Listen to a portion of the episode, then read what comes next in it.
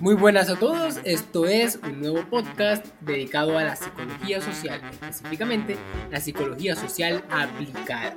Es un placer para nosotros estar aquí, especialmente porque hemos traído a un grupo de panelistas realmente espectacular. Este grupo de panelistas está compuesto por, por ejemplo, José Santiago Jaraba, un especialista o alguien a quien se le admira académicamente en el campo de la intervención social. También tenemos con nosotros a Laura Pinedo, una psicóloga de grupos que se ha especializado en la intervención psicosocial. Y finalmente tenemos a José Rodríguez, que es un catedrático universitario que se encarga también de la aplicación y estudios de campo con jóvenes universitarios. Dicho lo anterior, quisiera eh, comentar un poco sobre el asunto a tratar hoy, que es sobre la Carta de Ottawa, dedicada a la proliferación o a la expansión, expansión lo siento, del concepto de salud. Para esto quisiera que José Santiago nos comentara un poco a modo de introducción o comentario general en qué consistió esta carta, es decir, cuáles son sus eh, características demográficas, contextuales, culturales, que enmarcó el contexto de Ottawa. José, por favor, coméntanos. Hola, sí, muy buenas noches a todos. Muchas gracias por tu introducción, tu amable introducción, Yesid. Eh, sí, así como bien mencionabas, eh, vamos a tratar acerca de la Carta de Ottawa, eh, pues emitida por justamente la Organización Mundial de la Salud en la primera Conferencia Internacional sobre la Promoción de la Salud. Esta carta fue emitida en el año 1968, el 21 de noviembre. Eh, básicamente, la Organización, la Organización Mundial de la Salud, OMS, em, consideraba que la, bueno, considera que la promoción de la salud es un proceso global que permite a las personas incrementar el control sobre su salud para mejorarla. Entonces, así dicho esto, em, la promoción de la salud no se centraba únicamente en capacitar a los individuos trabajando sus conocimientos y actitudes y habilidades, sino que también teniendo en cuenta esferas, políticas, sociales, económicas, ambientales, que justamente influyen en la salud y el bienestar.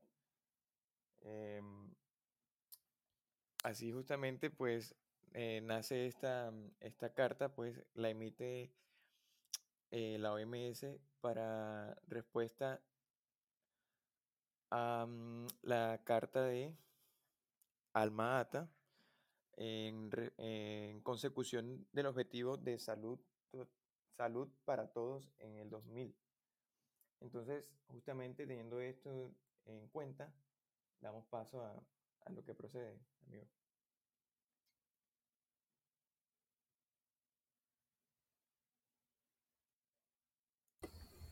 Buenas noches. Dando por cerrado eh, el tema que tocó mi compañero José, los objetivos de la salud para todos, pues también eh, empieza a hablar un poquito sobre la promoción de la salud, ya que esta consiste en proporcionar a la sociedad los medios necesarios para incrementar nuestra salud y ejercer un poco de control sobre ella misma, ya que pues como todos sabemos, este no es un tema del que todos tengamos mucha sabiduría somos un poco ignorantes para ello.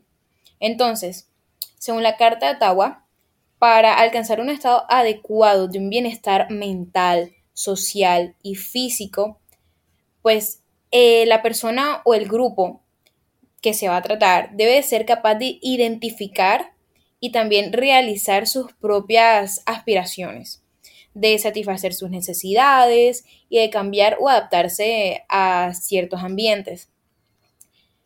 Pues ya sabiendo esto, la salud también se puede percibir como una fuente de riqueza de la vida cotidiana. Pues claro, sin la salud nosotros no podemos realizar las cosas que realizamos diariamente. Se trata pues de un concepto un poco positivo que digamos que sienta los recursos, así como sociales como personales, para ciertas aptitudes físicas, justamente para lograr nuestros objetivos diariamente.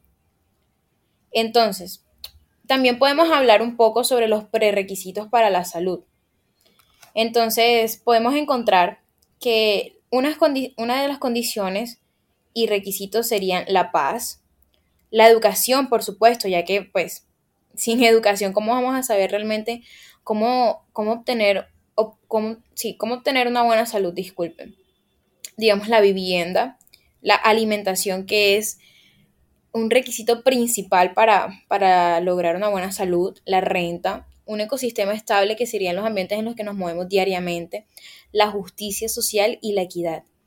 Cualquier mejora de la salud debe de basarse necesariamente en estos prerequisitos. Sin esto, no podemos llegar a ella. Digamos que también una buena salud es el mejor recurso para el progreso personal, ya que como les estaba comentando, esta es la base de todo. La base de un progreso personal, económico, social. Es una, es una parte muy importante de nuestra calidad de vida. Los factores políticos, económicos, sociales, culturales del medio ambiente, de conducta y biológicos también pueden servir de, interferencia en favor o en un detrimento de la salud, claramente. Así como puede subir, pues también puede bajar. Entonces, el, objetivo de, de, esta, de esta promoción de la salud es hacer que esas condiciones sean siempre favorables, pues también para lograr lo cometido. Eh, y bueno, esa ha sido mi intervención el día de hoy. Los dejo con mis compañeros. Gracias. Bueno, muchas gracias por llegar a invitarme a este podcast, el cual es realmente importante porque la psicología social en estas épocas realmente ha tenido una gran relevancia en la sociedad actual, con todo lo que tiene que ver con la pandemia y tratar de conocer estos, estos temas eh, resultan realmente importantes. Además, podemos, ya que estamos hablando específicamente de la Carta de Ottawa, vamos a hablar, yo digo que la mejor manera de entender un de un tema es básicamente desenglosarlo para poder llegar a entender sus pilares, su forma de entenderse, lo que es central y fundamental.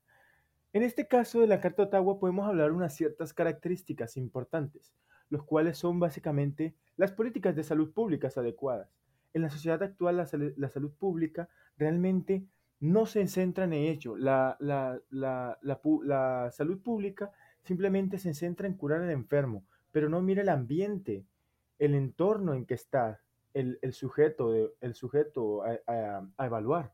Además, eh, no se centra en crear entornos saludables. Básicamente el sujeto simplemente está ahí y tiene que permanecer ahí, sin cambiar en su entorno sin mejorar su forma de, entender la situación en la que está.